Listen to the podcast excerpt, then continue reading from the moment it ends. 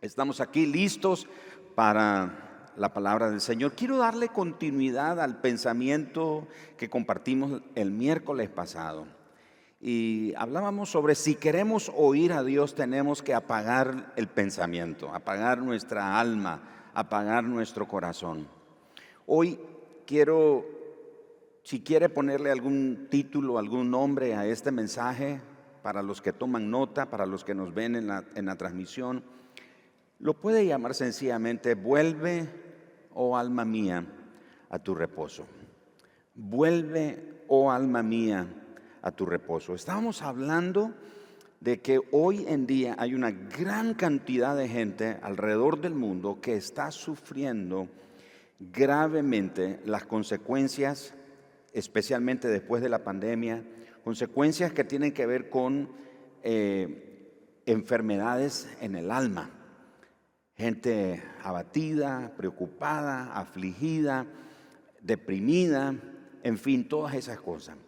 Y estamos viendo por la palabra de Dios que definitivamente este no es un mal que la pandemia lo trajo. Eso ha estado desde siempre en la humanidad. La pandemia quizás lo que hizo fue exponenciarlo, manifestarlo. Estaba hablando con el pastor Holland el domingo en la noche en la tarde-noche y hablábamos precisamente de eso, de cómo este problema después de la pandemia se ha eh, manifestado en una manera exponencial. La cantidad de gente que manifiesta, que expresa su eh, dolencia en el alma, como dice el Salmo. Vamos a ver de hecho lo que dice el Salmo 103, verso 1 al 5. Bendice, alma mía, a Jehová y bendiga todo mi ser su santo nombre. Bendice, alma mía, a Jehová y no olvides ninguno de sus beneficios. Él es quien perdona todas tus iniquidades. El versículo 3, la segunda parte dice, el que sana todas tus dolencias. ¿Y qué son las dolencias del alma? El alma es algo que es... Ah, es algo espiritual, no es algo físico, ¿verdad? El alma tiene dolencias, pero que no son necesariamente dolencias del cuerpo. Sin embargo, algunas dolencias en nuestro cuerpo físico pueden ser una manifestación de la dolencia del alma, de lo angustiada o abatida que esté nuestra alma. ¿Ya? Por ejemplo, algunos médicos han llegado a la conclusión que algunas de las enfermedades del corazón, eh, del estómago como gastritis, eh, etcétera, algunas de esas dolencias, de esas enfermedades, son el resultado de la falta de perdón. La amargura, la falta de perdón se manifiesta en forma física en nuestro cuerpo. Y vamos a ver más adelante algo que la palabra de Dios tiene que ver al respecto. Así que las dolencias del alma tienen que ver con todas esas cosas que no son tangibles, pero que golpean nuestra alma. No son de manera visible, pero están allí en el alma. Hacen que el alma sienta esa dolencia, ese dolor, y solo Dios realmente puede sanar esa dolencia. El verso 4 continúa, el que rescata del hoyo tu vida, el, el que te corona de favores y misericordias, el que sacia de bien tu boca, de modo que te rejuvenezcas como el águila. Así que todo ese salmo, el Salmo 103, está dirigido especialmente a una meditación, a una reflexión a nuestra alma, una invitación a que nuestra alma haga una pausa, se detenga, reflexione y medite sobre las bendiciones del Señor. Es interesante que desde Génesis hasta Apocalipsis el tema del alma es algo que se trata con mucha, con mucha, ah, diría yo, eh, frecuencia en cada uno de los libros de la Biblia vamos a encontrar algún tema relacionado con el alma. Y por supuesto, el libro de los salmos no se queda atrás.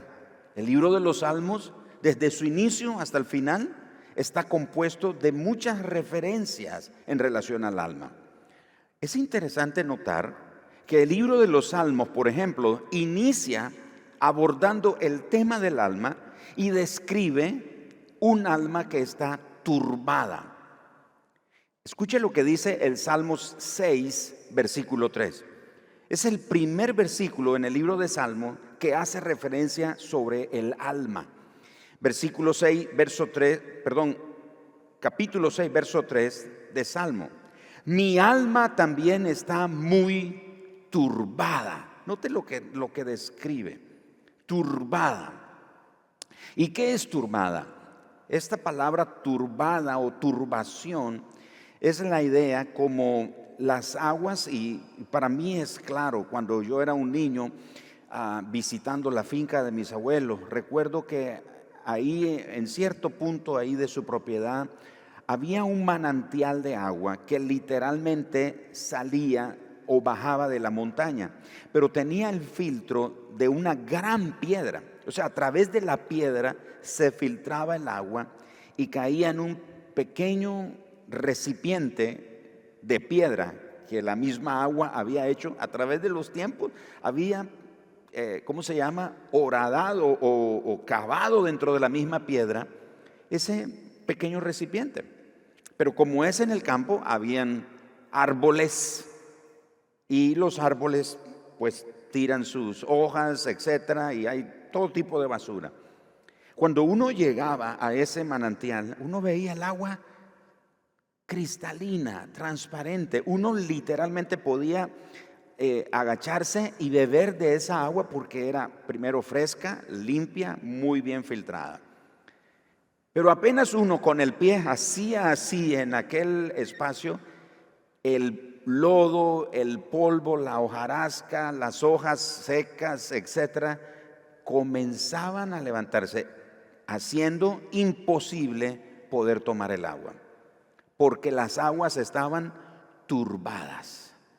Cuando el salmista dice, mi alma está muy turbada, está diciendo que hay un montón de cosas que están removiendo el alma y haciendo salir a la superficie todos, todas esas emociones o todos esos sentimientos que están acumuladas ahí en el alma que se quedan ahí por algún tiempo quietas y aparentemente no, hay ningún problema y uno se siente bien, se siente tranquilo, sin embargo están ahí. Pero llega el momento en que se turban y entonces el salmista dice, mi alma también está muy turbada. Y mire cuán turbada está esta alma que le dice a Dios, ¿y tú Jehová, hasta cuándo? O sea, en otras palabras, ¿qué esperas? O sea, me miras en este aprieto, me miras en esta aflicción, ¿y qué haces? ¿Qué estás esperando? ¿Cuándo vas a actuar? ¿Qué es lo que vas a hacer, Dios? Es un alma que está turbada, está angustiada y se atreve a declararle a Dios o hacer una declaración a Dios como esta. ¿Y tú, Señor, hasta cuándo? ¿No me miras en los aprietos que estoy? ¿No me miras en la, aflicción en la que me encuentro? ¿Hasta cuándo? Y el, el libro de los Salmos termina el tema del alma con una exhortación a nuestra alma. El Salmo 146, uno dice, alaba, oh alma mía, a Jehová. El Salmo 6, verso 3 comienza a abordar el tema del alma y lo primero que sale a flote es un alma turbada, angustiada, desesperada. Pero ¿qué ocurrió entre el Salmo 6, verso 3 y el Salmo 146, verso 1? Que el salmista termina diciendo, alma mía, bendice al Señor. ¿Qué ocurrió? ¿Qué pasó entre ese salmo y el final?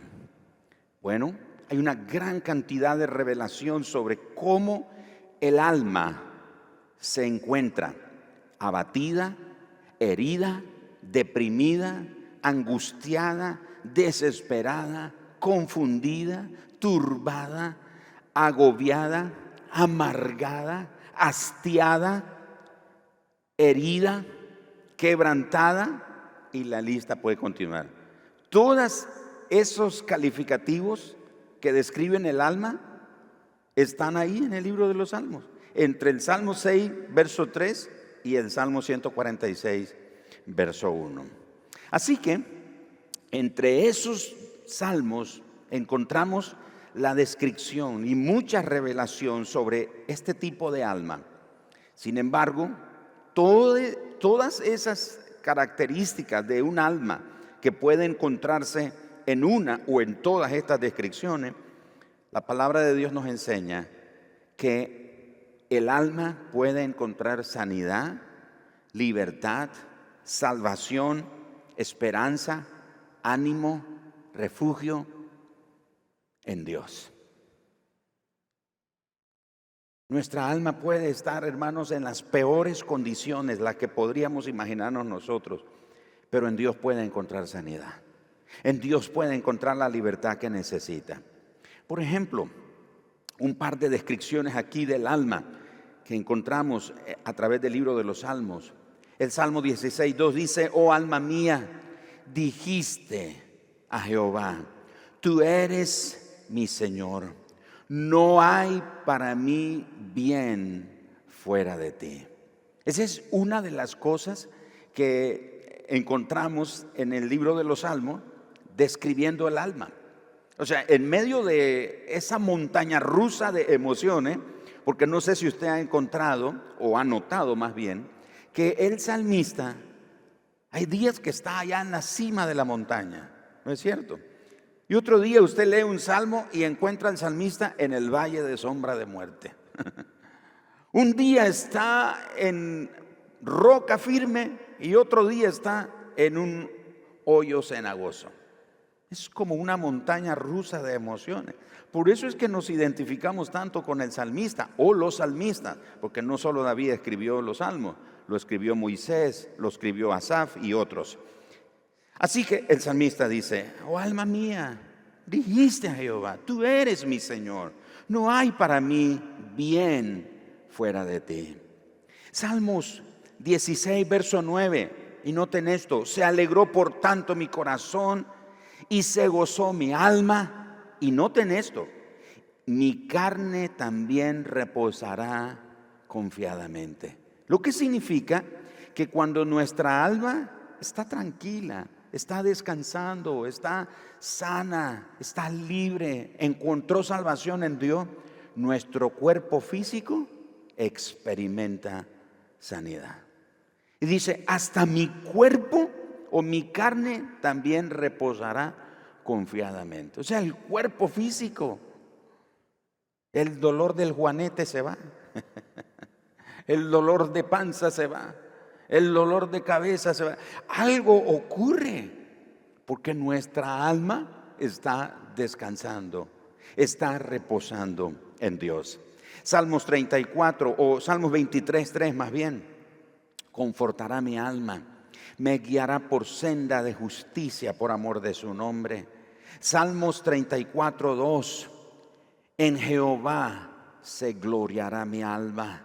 Salmos 35, 9 entonces mi alma se alegrará en Jehová, se regocijará en su salvación. Salmos 42, verso 2. Mi alma tiene sed de Dios, del Dios vivo. Salmo 62, 1. En Dios solamente está acallada mi alma. Salmos 52, verso 5. Alma mía, en Dios sola, 62.5, eh, perdón. Ah, alma mía, en Dios solamente reposa, porque de Él es mi esperanza. Salmo 63.1. Mi alma tiene sed de ti, mi carne te anhela. Salmo 121.7. Jehová te guardará de todo mal. Él guardará tu alma. El Salmo 138, verso 3, el día que clamé, me respondiste, me fortaleciste con vigor en mi alma.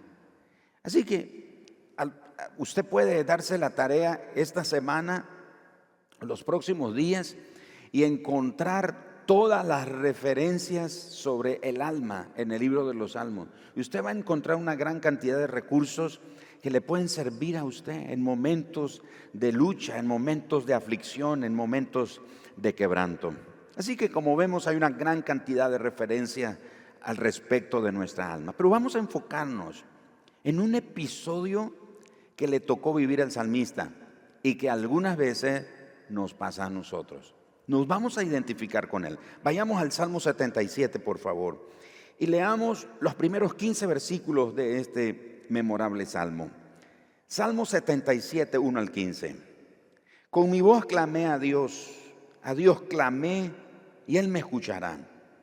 Al Señor busqué en el día de mi angustia, alzaba a Él mis manos de noche sin descanso. Mi alma, ahí viene el alma, mi alma rehusaba consuelo. En otras palabras, el alma estaba de malcriada. El alma estaba haciendo berrinche. ¿A cuántos nos ha pasado? Y a mí me ha pasado.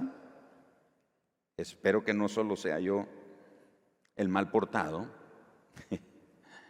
Pero pasa que llegas a casa y ya no hay de comer, no te dejaron comida. Estaba tan rica la comida que todos comieron o supusieron que uno iba a comer o lo iban a invitar a comer donde uno... Y uno llegó a casa y no hay nada que comer. Y uno se enoja. Y la esposa o alguien de la familia dice, ¿le hago un, unos frijolitos? No. ¿Le pido unos tacos? No. ¿Le hago tibio? No. ¿Le hago avena? Bueno, hablando, ¿le hago avena? No. Le mando a comprar veneno. Para los que no saben qué es veneno, es gaseosa. Le mando a comprar su, su veneno. No. Entonces, ¿qué quieren? Ah, es que no sé qué quiero comer. Pero lo que uno está es de malcriado. A ver, ¿quiénes me acompañan? Ay, qué, qué bueno. no solo yo. Sí, nos pasa. E, es lo que le está pasando aquí al salmista. Eso es lo que nos está diciendo. Dice, al, alzaba a él mis manos de noche sin descanso. Mi alma rehusaba consuelo. O sea, en otras palabras, Dios sí quería consolar nuestra alma, el alma del salmista, pero el salmista, estoy enojado, soy resentido con Dios. ¿Cómo sabe que está resentido con Dios? Sigamos leyendo. Me acordaba de Dios y me conmovía, me emocionaba. Me quejaba y desmayaba mi espíritu. No me dejabas pegar los ojos. Eso es insomnio. Y si usted pensaba que el insomnio es un problema de ahora, no, este es un problema de siempre. Este tenía problemas de insomnio. No me dejabas pegar los ojos. Estaba yo quebrantado y no hablaba consideraba los días desde el principio, los años de los siglos. Me acordaba de mis cánticos, de noche meditaba en mi corazón y mi espíritu inquiría. Esa palabra inquirir quiere decir indagaba, estaba descubriendo la famosa pregunta ¿por qué? ¿Por qué a mí, Señor? ¿Por qué ahora? ¿Por qué en este momento? ¿Por qué no a otro? ¿Por qué no al vecino? ¿Por qué a mí si yo me porto bien? ¿Por qué a mí si yo ando caminando bien delante de ti? Eso es lo que está diciendo aquí el salmista cuando dice, inquirí en mi espíritu. ¿Desechará el Señor para siempre? Y estas eran las preguntas que se hacían. El por qué disfrazado de otras preguntas, en otras formas. ¿Desechará el Señor para siempre y no volverá más a hacernos propicio? Ahora la pregunta que nosotros nos hacemos, ¿será cierto que Dios no volverá a ser propicio?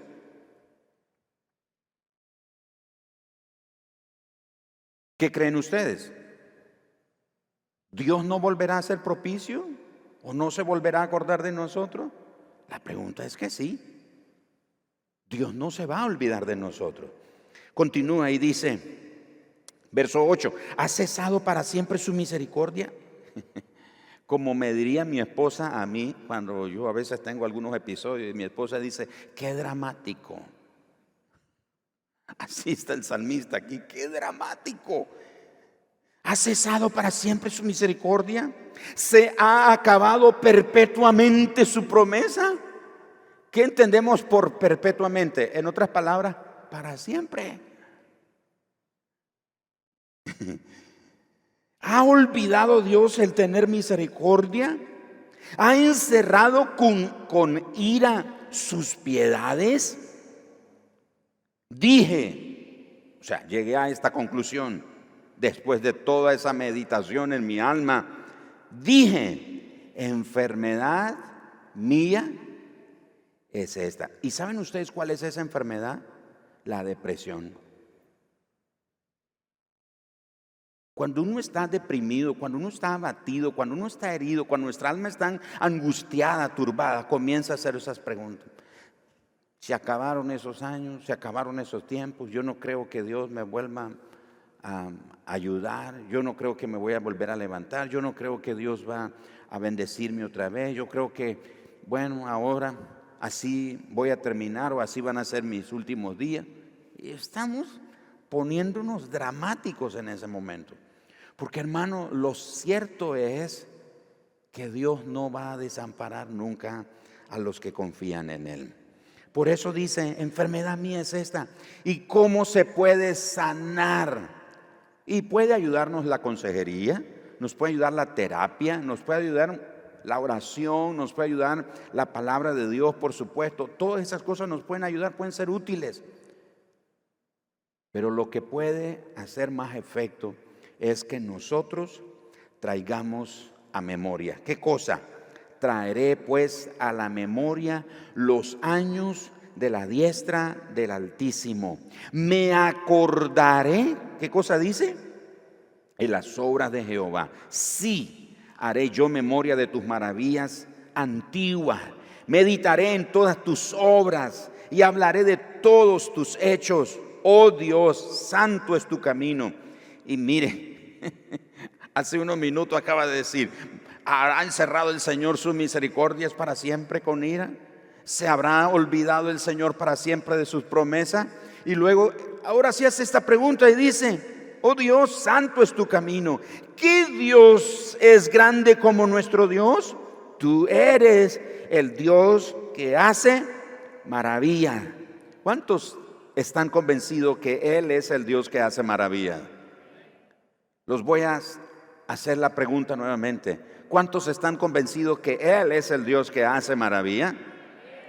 Y quiero animarte que no te pierdas este domingo porque vamos a hablar precisamente de las maravillas que Dios hace.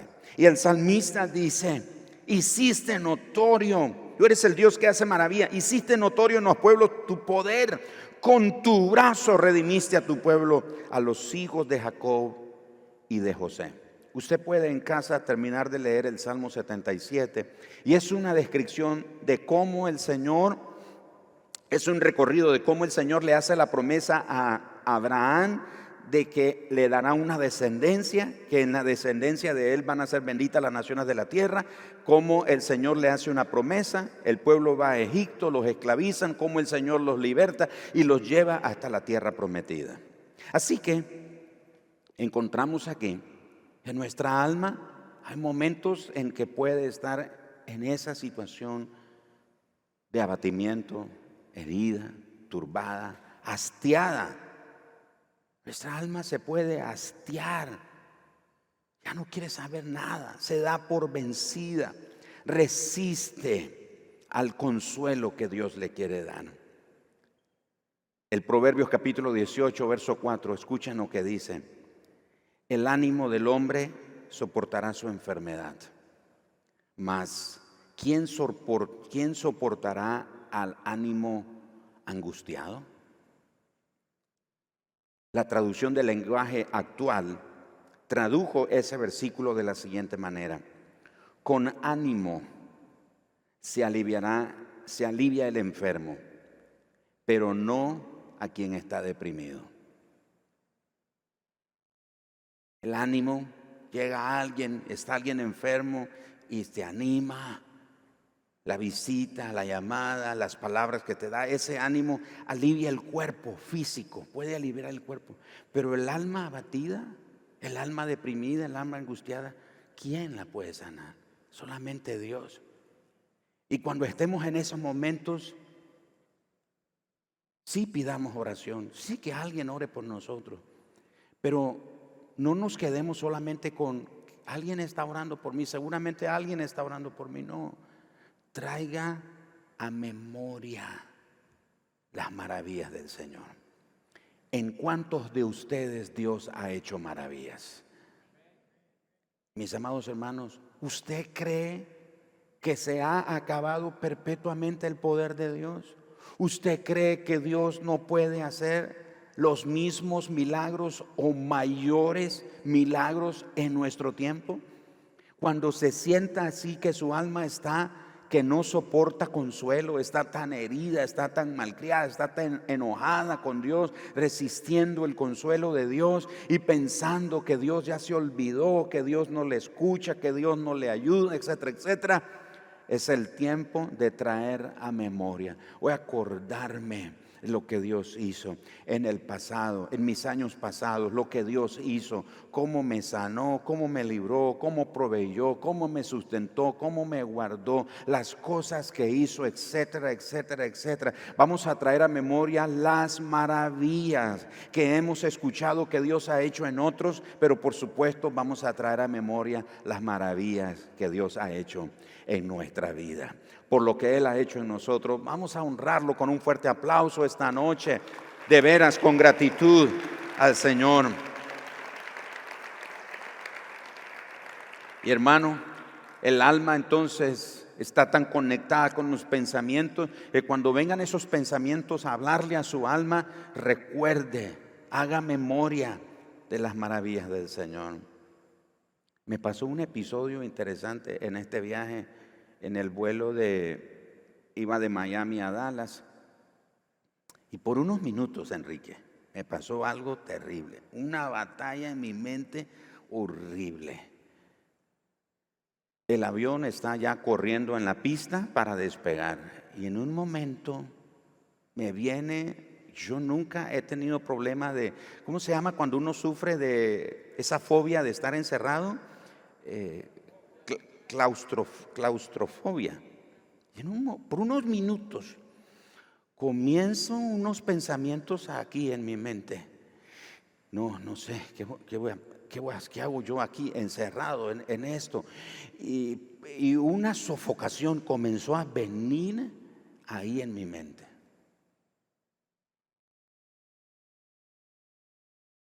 ¿Qué hago? No le puedo decir al que va a la par mío, lo veo, y digo, no, este solo me va a entender, hi, porque yo no hablo tan, tanto inglés. Ayúdeme. Y veo a los otros, no, cada quien va en lo suyo, estoy ahí solo yo. Y me acordé de eso.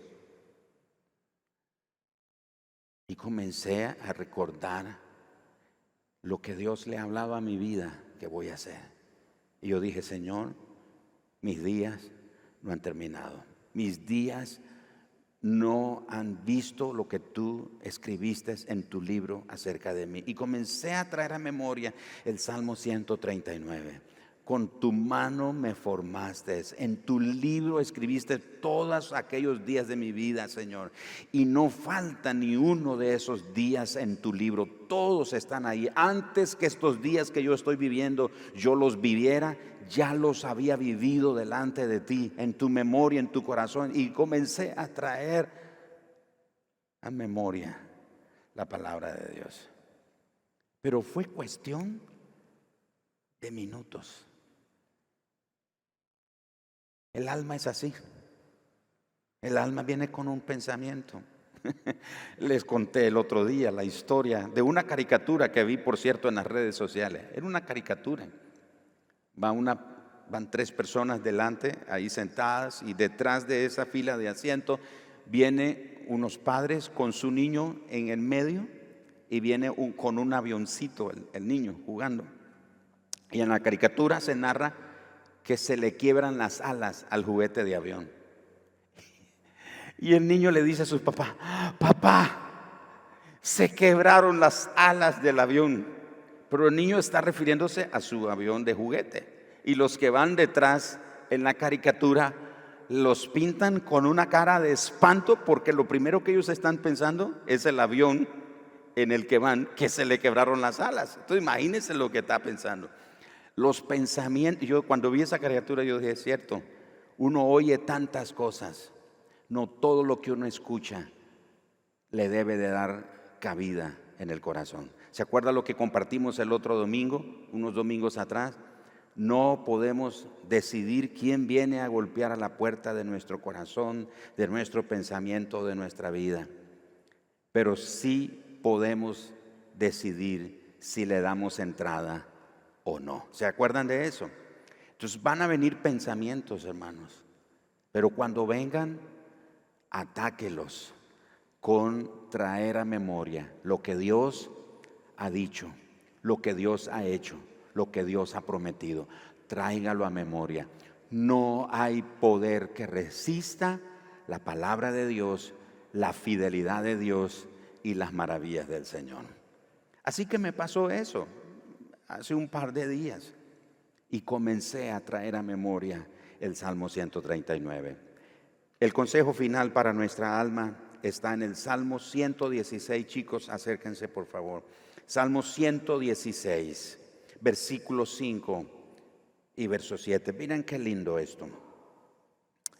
Clemente es Jehová. ¿Cuántos creen que el Señor es clemente? Sí, misericordioso es nuestro Dios. ¿Cuántos creen que Él es misericordioso? Jehová guarda a los sencillos estaba yo postrado y me salvó. Y mira el consejo final del salmista hoy. Vuelve, oh alma mía, a tu reposo, porque Jehová te ha hecho bien. Llévese la mano a su corazón y diga, vuelve, oh alma mía, a tu reposo. Fíjense que es interesante ese, ese salmo, porque me trae a memoria este salmo, el Salmo 90. El Salmo 91 dice, Señor, tú nos has sido refugio de generación en generación. Antes que naciesen los montes y formase la tierra, el mundo desde el siglo y hasta el siglo, tú eres Dios. Pero el verso 1, Señor, tú nos has sido refugio de generación en generación. Hay una versión que encontré hace muchos años y la, compré esa Biblia. Se llama la Biblia, la Biblia viva, la palabra viva. Y en, ese, en esa Biblia, en esa versión, en esa traducción, este Salmo 90, cuando dice, verso 1, Señor, tú nos has sido refugio de generación en generación. Esa palabra, en vez de refugio, la palabra que tradujeron ellos fue, tú has sido nuestro hogar. Tú has sido nuestro hogar, dice esa versión del Salmo 90. Y el Salmo 116 dice, vuelve, oh alma mía, a tu reposo. La pregunta es, ¿ese reposo es un lugar físico a donde yo me voy? ¿Es un lugar físico que, queda del palo quemado tres cuadras abajo?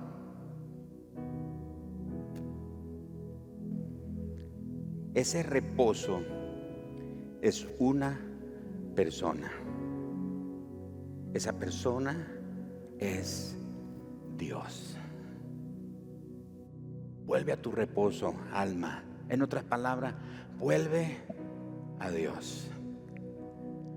¿Por qué solo Dios le puede dar reposo, seguridad, confianza, alivio, sanidad, consuelo a nuestra alma? ¿Sabe por qué? Porque Él la hizo. Él nos formó con sus manos. La psicología, la terapia, eh, todas las terapias habidas y por haber, ni una de esas cosas nos puede dar un alivio completo como Dios sí puede. La psicología y todos esos recursos humanos son valiosos, pueden hacer algún bien, pero no pueden transformar el alma. La pueden aliviar, la pueden aquietar, la pueden orientar, pero no la sacan de su prisión, no la sacan de su dolencia, no la sacan de su angustia. Solo Dios es nuestro reposo. El salmista dice entonces, vuelve, oh alma mía, a tu reposo. Vuelve a Dios. Él es tu refugio. Él es tu hogar. Como dice el Salmo 90, Señor, tú nos has sido refugio. Tú has sido nuestro hogar. ¿Y qué es el hogar? Donde uno vive. La casa es el edificio donde uno donde uno vive. Pero el hogar son las relaciones saludables que llevan o desarrollan las personas que viven en esa casa. Así que el hogar tiene que ver con relación. Cuán buena relación tenemos los que vivimos en el hogar. Por eso es importante tu relación con Dios. Y esa versión me encantó cuando dice, tú has sido nuestro hogar. Habla de una relación. No es solo la casa donde entro corriendo a refugiarme, es la persona cuando me encuentro con Él, cuando tengo relación, convivo con Él, sus palabras me dan vida. Su presencia, como cantaron los chicos, bueno, las chicas, hoy tenemos solo mujeres cantando aquí. Ah, su presencia lo vale todo. Y ahí en su presencia podemos descargar todo lo que nuestra alma siente. No sé cómo se ha sentido en toda esta época. Ha sido una temporada difícil para la humanidad.